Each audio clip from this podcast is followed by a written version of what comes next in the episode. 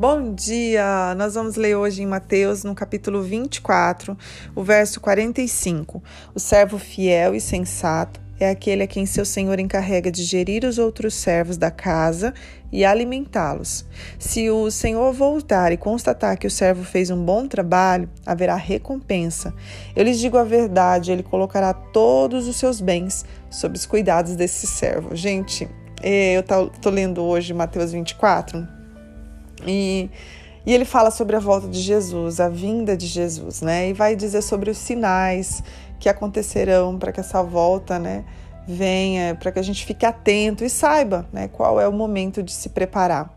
E aí, no final desse capítulo, ele vai falar sobre esse servo fiel que o Senhor vem buscar.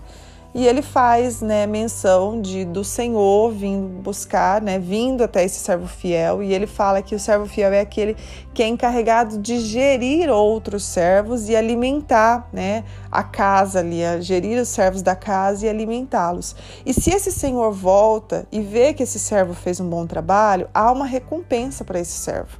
E aí ele fala assim que o Senhor coloca à disposição todos os bens aos cuidados desse servo. E eu achei isso tão fantástico e, isso começou a mexer dentro de mim, porque assim, olha o que Jesus fala para nós, se nós formos fiéis, olha a recompensa que nós temos, todos os bens dele estão disponíveis para nós como servos gerarmos tudo isso né? Administrarmos tudo isso e é isso que o Senhor traz para nossas vidas. O Senhor quer gerar uma prosperidade para nossa vida, né? entregar nas nossas mãos e nós podemos é, administrar todos esses bens que não são nossos, são deles. E é isso mesmo que acontece. O Senhor nos dá, é, Porém, o nosso coração tem que ser de um servo bom e fiel. O nosso coração tem que ser de agradar ao nosso Senhor. E o começo do verso onde eu comecei aqui lendo para vocês, fala que esse servo fiel, ele gere outros servos da casa e alimenta. E o que, que é esse gerir, gente? É dar direção, né? Administrar esses servos, dar ordens a esses servos, ensiná-los e alimentar toda essa casa. E eu vejo que é isso que o Senhor quer fazer na nossa vida, gerar na nossa vida, né? Porque o Senhor ele vem trabalhando nos nossos corações e mudando toda a nossa casa, nossa maneira de pensar e nos levando a viver esse sobrenatural dele. E não é só para nós, né? Isso é para atingir outras pessoas. E é tão gostoso quando, pela palavra, nós abrimos a nossa boca e deixamos o Senhor nos usar como instrumentos dele e trazemos uma palavra na vida de outra pessoa e damos direção na vida de outra pessoa. E a pessoa começa a mudar de vida né, pelas palavras que o Senhor nos deu. Então, isso é tão gostoso, gente, porque o alimento, ele não vem só para nós, ele vem né, através de nós. Essa direção ela vem para as nossas vidas para que as nossas vidas sejam mudadas, mas depois essa direção vai atingir a vida de outras pessoas.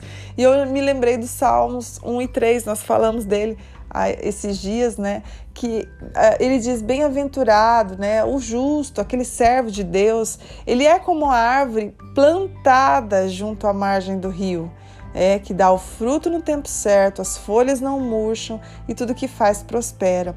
Então nós somos essa árvore plantada junto a esse rio e esse alimento, né, que nós estamos recebendo do Senhor, vai trazer um fruto, vai gerar um fruto das nossas vidas. E esse fruto não é para a árvore comer, porque a árvore ela gera o, fruto para outros. E esse fruto, gente, é uma consequência, é um resultado daquilo que nós temos recebido.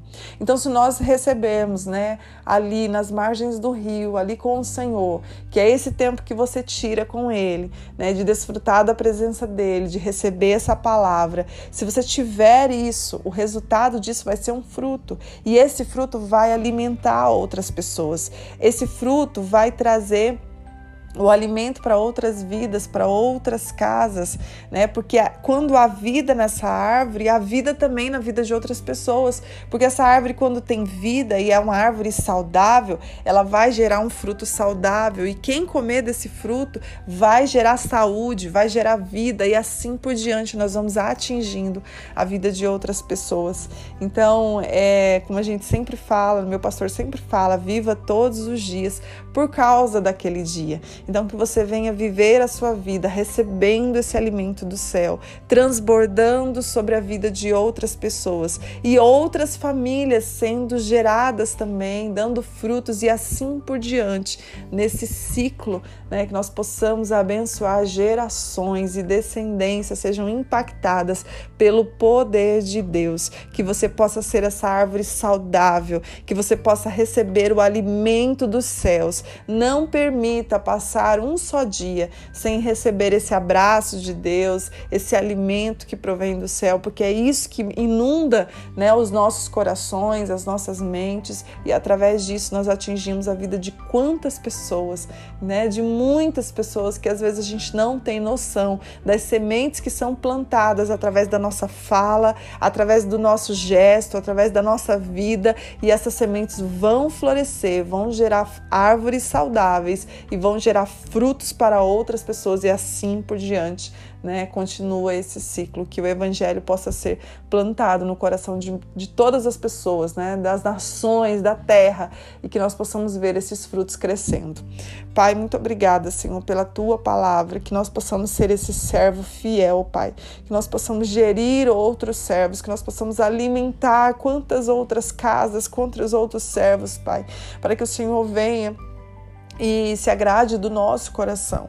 E nós possamos, Pai, sermos servos que te agradam, sermos servos em que o Senhor confia, porque nós queremos gerar a nossa vida e caminhar segundo o teu propósito, segundo aquilo que o Senhor fala conosco, que nós possamos ser obedientes, Pai, e que nós possamos estar atentos à tua vinda, que não venhamos a viver pelas coisas fúteis dessa terra, mas que nós possamos viver por causa do céu, por causa do teu reino, Pai, que a nossa vida vida seja gerada em torno da eternidade. É o que eu te peço em nome de Jesus nesta manhã.